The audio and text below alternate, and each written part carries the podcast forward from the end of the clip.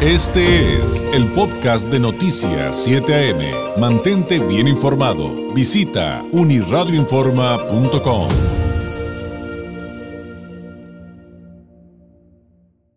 Le agradezco enormemente a la psicóloga Ariana Fuentes Valenzuela, coordinadora de la maestría en neuropsicología de CETIS Tijuana. Nos tome la llamada. Maestra, ¿cómo está? Muy buenos días. Buenos días, ¿qué tal?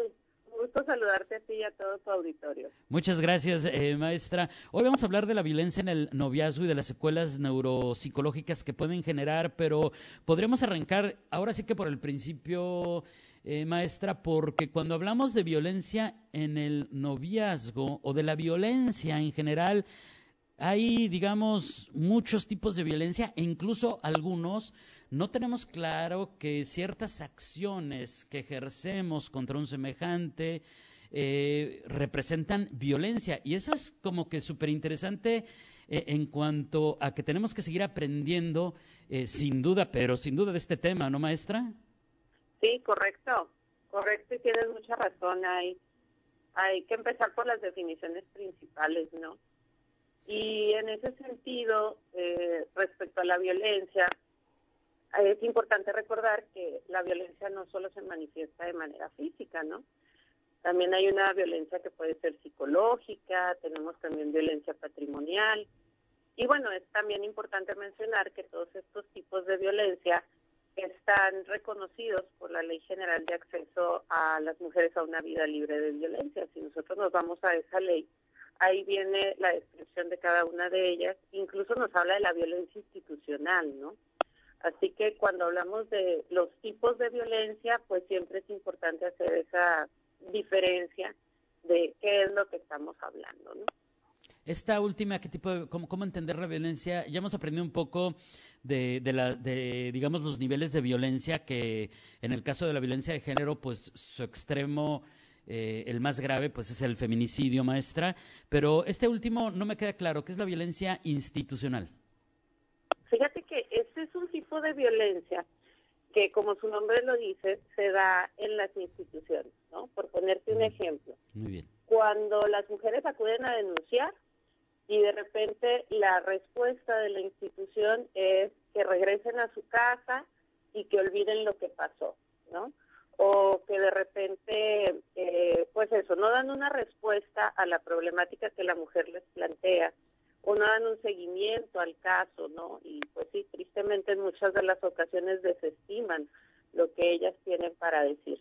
Entonces, ahí es cuando nosotros hablamos de violencia institucional, cuando la institución por sí misma pues no te da la respuesta ni, ni la ayuda que estás buscando en ese momento. Muy bien, entendido. Ahora, vámonos al, tema del día de hoy, que es específicamente la violencia en el noviazgo. ¿Hay algún tipo de violencia durante una relación de noviazgo que sea la más frecuente o qué tipos de violencia son las que se presentan durante, mm, pues, durante una relación de esta naturaleza, maestra? Claro. Pues mira, eh, sí, el, el noviazgo por sí mismo tiene unos aspectos por ahí que lo vuelven un, un vínculo en el que puede ser más vulnerable de ocurrir el tipo de violencia porque hablamos de este mito del amor romántico, del enamoramiento, que te lleva a, pues eso, a, estar en una situación de mayor vulnerabilidad, ¿no? Entonces, desde ahí comienza y luego posteriormente para la, eh, la violencia psicológica Mira, por ponerte un ejemplo, ¿no? Ahora en las redes sociales está muy de moda hablar de las red flags, ¿no? Y por ahí vemos diferentes posts, posts perdón, eh, acerca de las red flags. Y por ejemplo, una que es muy común es la famosa ley del hielo, ¿no? Me enojo y te dejo de hablar y entonces hasta, y bueno, y ahí caemos también en una especie de manipulación. Entonces la violencia psicológica se puede dar de muchas maneras. Desde esa hasta, por ejemplo, las amenazas, el chantaje. De hecho, pues hay un instrumento que nos puede servir mucho para esto, que es el violentómetro, ¿no? Muchas instituciones lo tienen. Y cuando vemos el, violentómetro, vemos que esas son las primeras manifestaciones de violencia. Ya lo que es bien importante es reconocer estas red flags, porque la violencia nunca se detiene. Sabemos que la violencia avanza. Entonces, lo que comienza siendo una violencia psicológica que no es menor, eso hay que aclararlo, no es menor, cualquier tipo de violencia hay que tomarlo con la misma seriedad, eh, pero esa violencia va a ir incrementando, va a ir incrementando, puede incrementar a la manipulación, luego pasa ya a un aspecto físico y termina, como bien eh, comentas, en feminicidios. Claro. Ahora, em, podríamos poner sobre la mesa, maestra, eh, algunos ejemplos. Eh, digo, el más tradicional y que hemos visto incluso en, comerciales de televisión, en redes sociales, pues es, es, este en el que una pareja está en un restaurante, llega el mesero y les dice que van a pedir y el novio le quita la voz a ella y le dice, ella va a querer esto. O sea, yo te impongo lo que vas a comer. Y hemos aprendido un poquito de eso, pero la violencia, como usted acaba de decir, tiene muchos niveles. ¿Nos podría comentar algún alguno otro para eh, justamente eh, pues irnos educando en este asunto de no normalizar o no creer que eso es lo, como dicen muchos, por lo menos en mi generación se decía mucho y espero que ya sea menos, pero decían, no, es que, es que así es, no te preocupes. No, sí, sí, ojo, son como decían red flags, maestra. Sí, así es. Ahorita que mencionaste eso, sí, ¿no? ¿Cuántas veces no se dice en la primaria que cuando un niño te molesta es porque le gustas, ¿no? Y fíjate cómo ya desde ahí tiene estos aspectos culturales de ir tolerando eh, pues ese tipo de, manifestaciones de violencia. El ejemplo que hace es muy acertado, es lo que ahora llamamos mansplaining, ¿no? Y que ocurre no solamente en las relaciones de pareja, sino también incluso en entornos laborales. Tratar de, eh, con las colegas, eh, pues explicarles quizás un tema o no darles la palabra en una reunión o está hablando la compañera y entonces alguien la, interrumpe. Entonces, todo ese tipo es también una, una manifestación de este fenómeno, ¿no? Pero también tenemos las bromas que son hirientes. ¿En cuántas relaciones de pareja eh, no está normalizada la broma?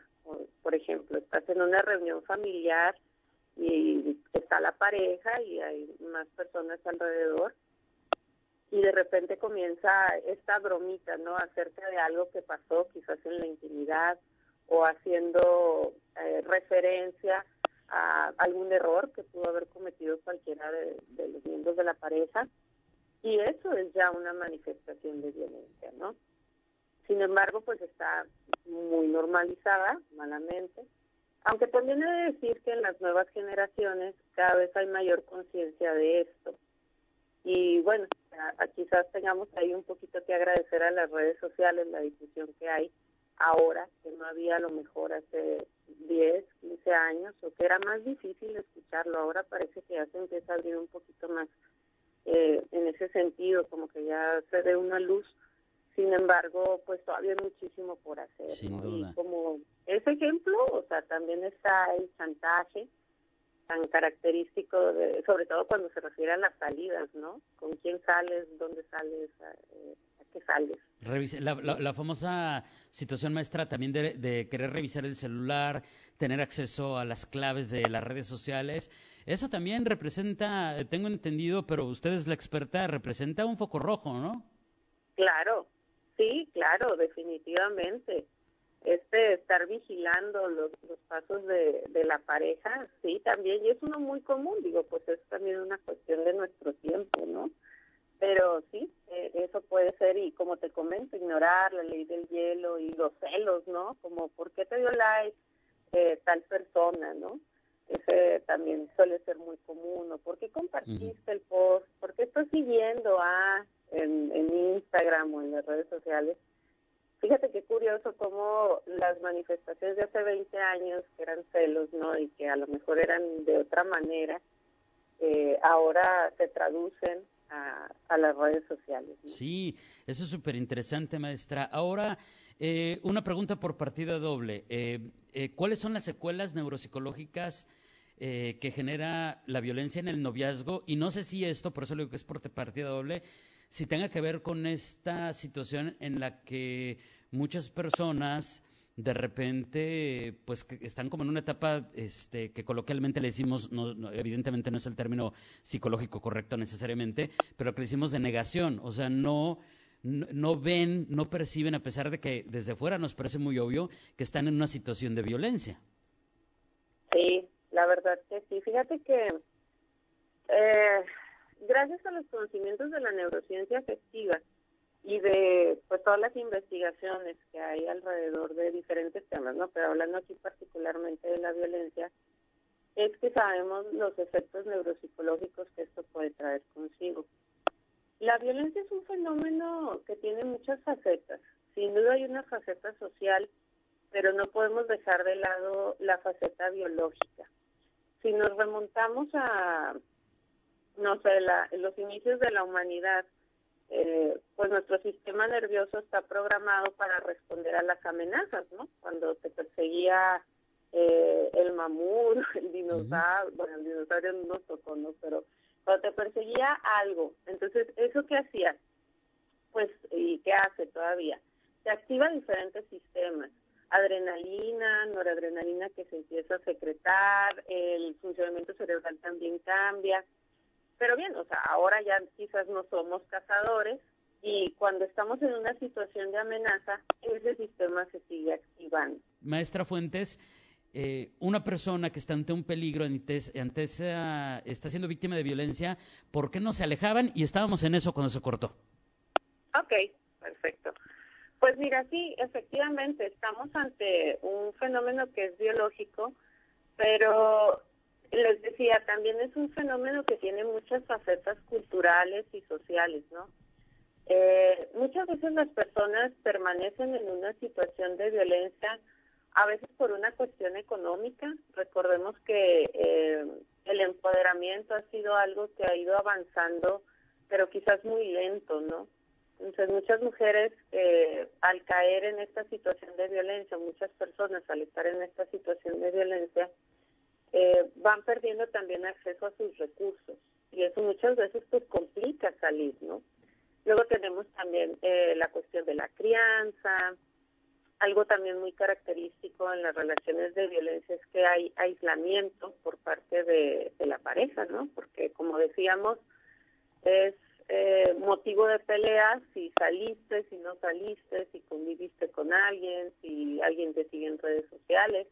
Así que la persona va quedando cada vez más aislada, con menos recursos y, y, con menos herramientas para poder salir de una situación de violencia, ¿no? Por eso es bien importante reconocer las que estábamos llamando red flags que te permitan salir de esa situación de violencia, porque al estar en, en, en, esta, en este estrés cotidiano, les decía yo que el sistema nervioso, pues claro que va a secretar sus sustancias, es un cóctel de cortisol lo que está ocurriendo en nuestro cerebro, y eso dificulta el proceso eh, ya cognitivamente hablando desde la neurociencia, de toma de decisiones, de planeación, de organización, de esto que nosotros llamamos funciones ejecutivas, ¿no? Entonces hay un impacto directo ahí, incluso en los sistemas de memoria y también en el manejo emocional. Así que tomar una decisión con todos esos factores eh, ahí en, en, esta situación, ¿no? Eh, pues se vuelve algo bien complicado. Entonces debemos entender que esto no solamente es una situación de pareja, sino que se desdobla generando consecuencias negativas para todos los ámbitos de la vida de la víctima, de, eh, en lo laboral, en su familia y, pues prácticamente, si lo estoy entendiendo bien, maestra, en todo. Así es, en lo patrimonial, en, todo comienza a, a hacer repercusiones. Salir de una situación de violencia nunca es algo sencillo y luego de salir, o sea, ni siquiera podemos decir que ahí termina, ¿no? Salen las personas de la situación de violencia y es reconstruir un montón de áreas, lógicamente, pues el área personal, pero también la familiar, la laboral, la educativa, eh, es este, pues sí, iniciar quizás de menos cero, ¿no? Claro. Ahora, alguna vez cuando yo comenté que una persona que está siendo víctima de violencia eh, debe de pedir ayuda, eh, me criticaban y me decían, pues qué fácil es decirlo, David, pues es que debes de entender que la situación no es tan fácil. Y dije, bueno, es que en parte tiene, tiene algo de razón esa crítica. ¿Por qué cuesta trabajo pedir ayuda? Y alguien que estuviera en una situación particular, maestra, ¿qué le podemos, qué le podemos decir? Claro.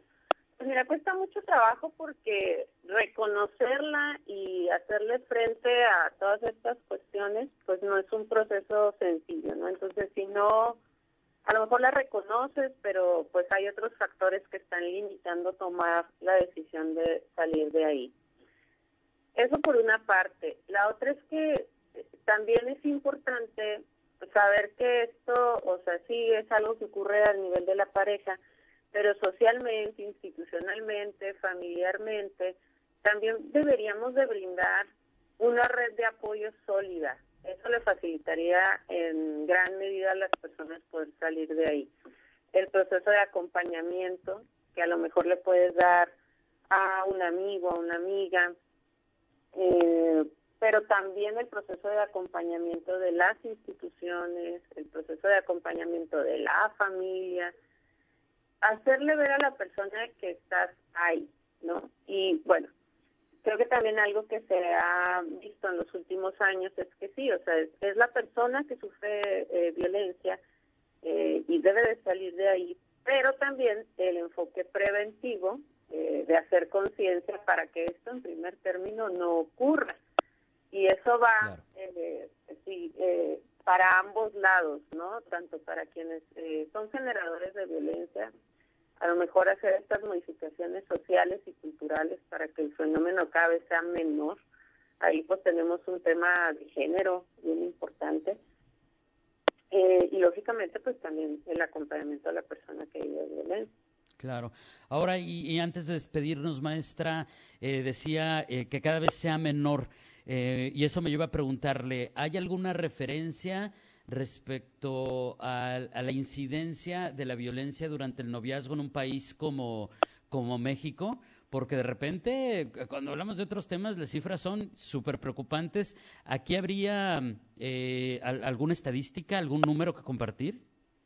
Pues mira, eh, específicamente violencia en el noviazgo, eh, quizás sea difícil eh, dar ese dato en el noviazgo, ¿no? Porque ahí también entraríamos a qué es el noviazgo, mm, eh, qué tipo de relaciones ya se caracterizan como un noviazgo y que no necesariamente tiene que haber un noviazgo formal. A veces son relaciones de pareja que tienen otras características en donde pues está consensuado hacerlo de ese tipo y a lo mejor no entraría en esa definición o en esa representación mental ¿no? que nosotros tenemos de, del noviazgo. Pero pues las cifras de, violencia, ya sea en el noviazgo o no en el noviazgo, pues sí son muy altas. Eh, en las mujeres por ahí de 15 años, pues estamos hablando de un 70% de la población, ¿no? Y, y nuevamente, en ese 70% pues está eh, la violencia económica, patrimonial, física, psicológica, o sea, todos estos tipos de violencia, ¿no? Entonces sí, las estadísticas son muy alarmantes, quizá pues ahora en el Día del Amor y la Amistad hablamos del noviazgo, pero hay que reconocerlo en todas las relaciones humanas. ¿no? Claro. Doctora, pues le quiero agradecer enormemente este acercamiento a este tema, apoyar un poquito más con la información respecto al entendimiento y la eh, situación de crear eh, conciencia de esta situación. ¿Algo que agregar a manera de cierre? Pues a manera de cierre y quizás eh, eh, a partir de este día, recordar la importancia de reconocernos a nosotros mismos, nuestras capacidades, nuestras habilidades y empezar a analizar los vínculos que formamos, ¿no? Eh, creo que eso es lo más importante, analizar los vínculos que tenemos y las habilidades con las que contamos. Maestra, le agradezco enormemente, eh, que tenga un excelente martes y ojalá tengamos la oportunidad de volver a platicar muy pronto de estos y otros temas. Muy buenos días. Muy buenos días, muchísimas gracias a ti y a todo tu auditorio. Es la psicóloga Ariana Fuentes Valenzuela, coordinadora de la maestría en neuropsicología de CETIS Tijuana, platicándonos eh, pues eh, de un tema importante en el marco de este día de San Valentín, de la violencia en el noviazgo y las secuelas, o, de la violencia en las relaciones, que, que, el noviazgo puede ser más eh, solamente una de, esas formas, de, y las secuelas neuropsicológicas que puede generar esta, esta violencia. Y pues ya cuando faltan segunditos para que a las 9 de la mañana, despedimos esta edición de martes 14 de febrero de Noticias 7 AM, por supuesto con la invitación a que continúe con la programación de la 1470, la radio que te escucha. ¿no? Nombre de todo el equipo de Noticias 7 AM, le deseo que tenga un excelente martes. Muchísimas gracias, muy buenos días, hasta la próxima.